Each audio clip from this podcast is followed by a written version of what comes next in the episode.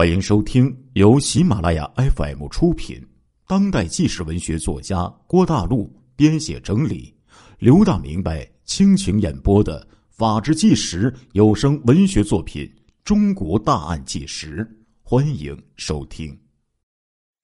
在呼伦贝尔，一般大家在早上五六点钟的时候都已经下地干活了。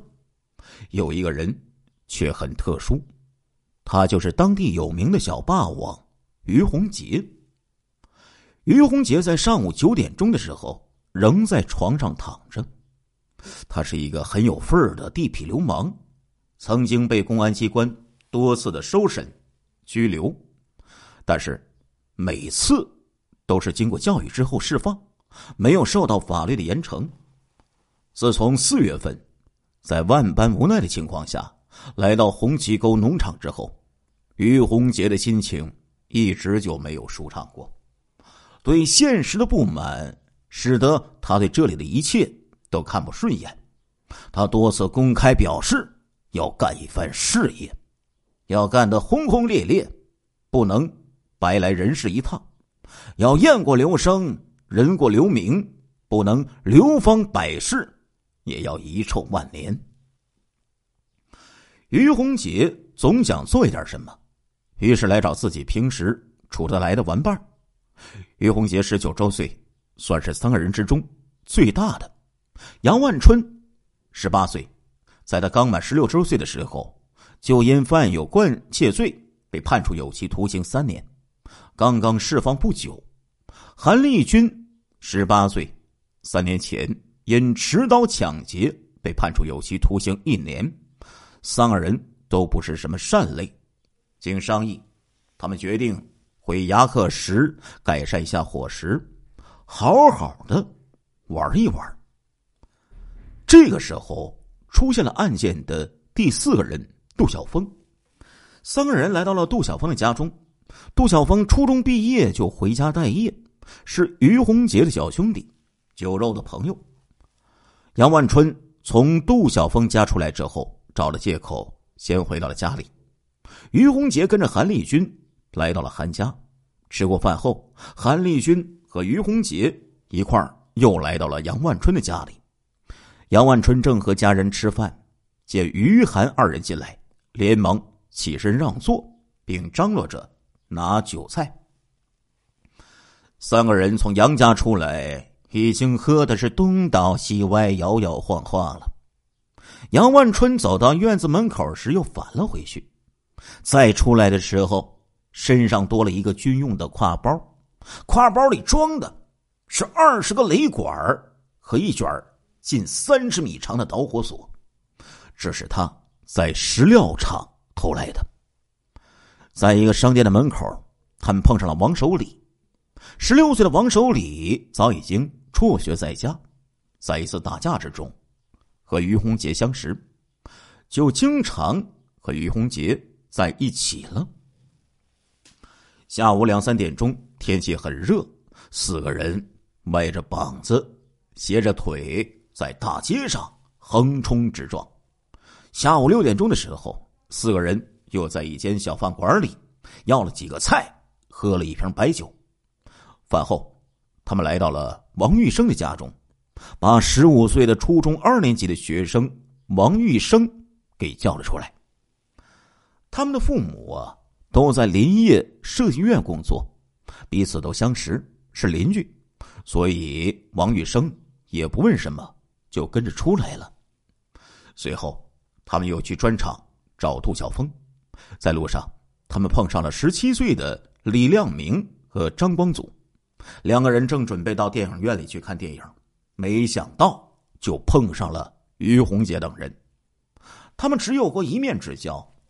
李亮明呢，对于于洪杰并没有什么好感，但是又有一些惧怕他，只好迎上去打了个招呼。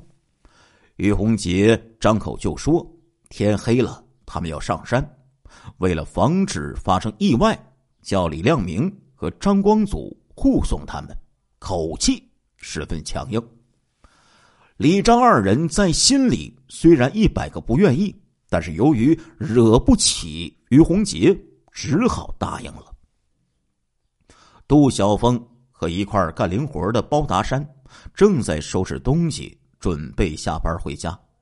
见到于洪杰等人走了进来，这才想起上午答应帮于洪杰上山打架的事心里虽然不愿意，可是慑于于洪杰、韩立军、杨万春的淫威，又不敢说不去，于是他叫包达山和他一块儿去。刚满十六周岁的包达山架不住众人的劝说，就稀里糊涂的跟着走了。于洪杰等一行人于六月十六号的晚上十点钟，回到了位于牙克石西南方向的红旗沟的农场。到了农场之后，于洪杰把所有人都领进了他和杨万春、韩立军所住的六号的宿舍，招呼大家坐起来之后。便从床下拖出了一箱子鱼罐头和一塑料卡子白酒，然后又到走廊的另一头，把早已经睡觉的李东东叫了起来，让他过来一起喝酒。这个农场一共有二十一名场员，除了于韩杨和李东东外，其余的全部都是女的。两轮酒过后。十个人就喝掉了四斤多白酒。当王守礼、李东东、包大山、杜晓峰、李亮明等人表示不喝或者是不能喝的时候，于杨涵三人就强迫他们喝，而且必须一口喝干。这几个十六七岁的孩子，在这种情况下只好喝了下去。三轮一过，就有四个人立刻呕吐起来。大约到了十一点三十分，半天没有说话的韩立军突然站起来，掏出身上常带的一把匕首，往桌子上一戳，说道：“弟兄们，今天晚上我们给他们来一个血染红旗沟，敢不敢？”在座的人没有一个响应，就连于洪杰也对韩立军的举动感到有些突然。韩立军见没有人响应，又加大嗓门说：“没什么关系，我领着兄弟们干。”年仅十五岁的王玉生仗着短子说道：“我不敢呐，那是犯法的，是要偿命的呀！”他的话音刚落，韩立军一刀就刺了过去，嘴里骂道：“妈了个巴子！”你他妈到了这个节骨眼上，到了老子的一亩三分地，你还敢说不敢？我先杀了你！王玉生躲过了刺来的这一刀，忙不迭的说道：“我敢，我敢！”这个时候，王玉生已经吓得浑身哆嗦，面无血色了。这时候，于洪杰也拔出了匕首，站了起来。他和韩立军持刀。一个一个的问大家：“你们敢不敢？”除了王守礼、李东东连问几次都坚持说不敢之外，其他的人都表示敢。直到这时候，他们中间的有些人还不相信这几个人要真的血洗红旗沟，也不认为于洪杰、韩立军会真的杀人。于洪杰见到王守礼、李东东不敢参加他们血染红旗沟的行动，就叫他们两个上床躺下，并且警告他们不可以乱说话，否则就杀死他们。这个时候，杨万春从木工房里找来了斧子、还有刨奔凿子，还有菜刀，一一的分发下去。于洪杰见凶器不够。就把屋里的木棒、酒瓶子、煤油灯座也作为凶器给发了下去。将近十二点的时候，于洪杰挥着手中的凶器说：“血染红旗沟，现在开始！”说完，拉开门，头一个走了出去，直奔走廊里头的十号宿舍。其他罪犯紧随其后。有的打着酒嗝，有的摇摇晃晃的扶着墙往前走。十号宿舍住的是农场职工潘亮和赵波。于洪杰推门而入，就朝着潘亮的头部和胸部乱砍。旁边的赵波听到动静，刚要坐起身，就被刺中了脖子。紧接着就是一顿菜刀砍、斧头劈，杀死了十号宿舍的潘亮和赵波之后，在于洪杰、杨万春的带领下，八个人又冲进了八号宿舍，杀死了五十岁的厂员王元章、二十二岁的农工孙贵和孙贵刚上初中一年级的弟弟孙友。十号宿舍和八号宿舍的嘈杂声惊醒了睡梦中的农场指导员王化忠，他披上衣服，举着蜡烛，站在走廊里，大声的问：“哎，深更半夜的，你们吵吵什么呢？”听见王化忠的喊声，杨万春也来到了走廊。他见指导员举着蜡烛在走廊另一头，脑子一转，就大声的喊道：“妈了个巴子的，都他妈几点了？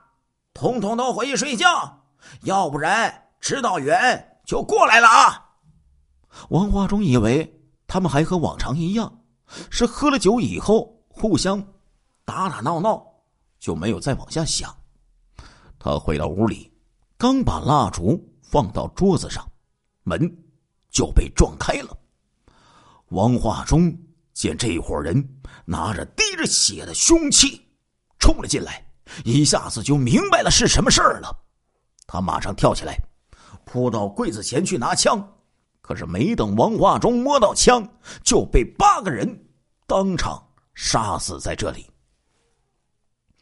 这位参加过对越自卫反击战的军人，来这里工作还不到二十天的时间，就不明不白的死在了乱刀之下。杀死了指导员王化忠之后，于洪杰把那支步枪拿到了自己的手里，把枪刺给了别人。前后不到十分钟的时间，于洪杰等八人就把住在队部里的所有的男人。全部杀死，而后他们就从队部的后门来到池塘，准备去杀掉两位临时工吴文发和何俊民。于洪杰试探了几下，都没有把这门给打开。杨万春见状，上前用力踢着门，里面的人被惊醒了，问道：“谁呀？干什么呀？干什么啊？指导员病了。”我给他找点开水。杨万春回答说：“吴文发听到这里，把门打开，门一打开，就被韩立军用枪刺刺倒在地。”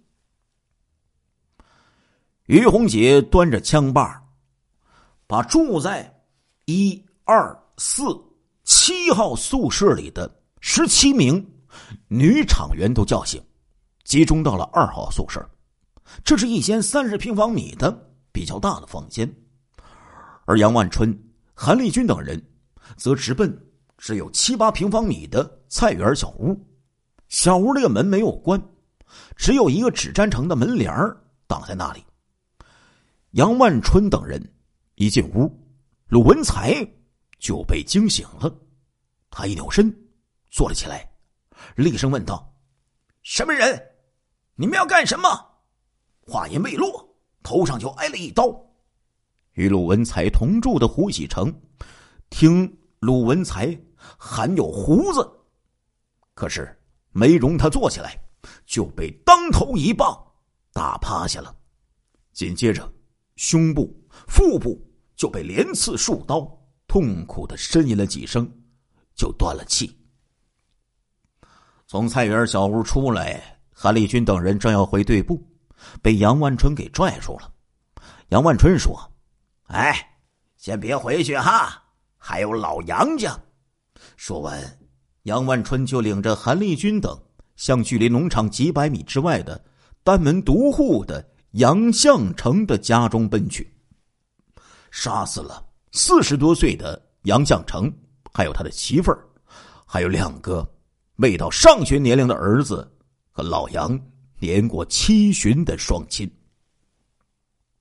仅仅一个多小时的时间，红旗沟农场的十六条活生生的性命就被于洪杰等人全部残忍的杀害。从杨家出来时候，杨万春和韩立军等人来到了女厂员住的一二号宿舍。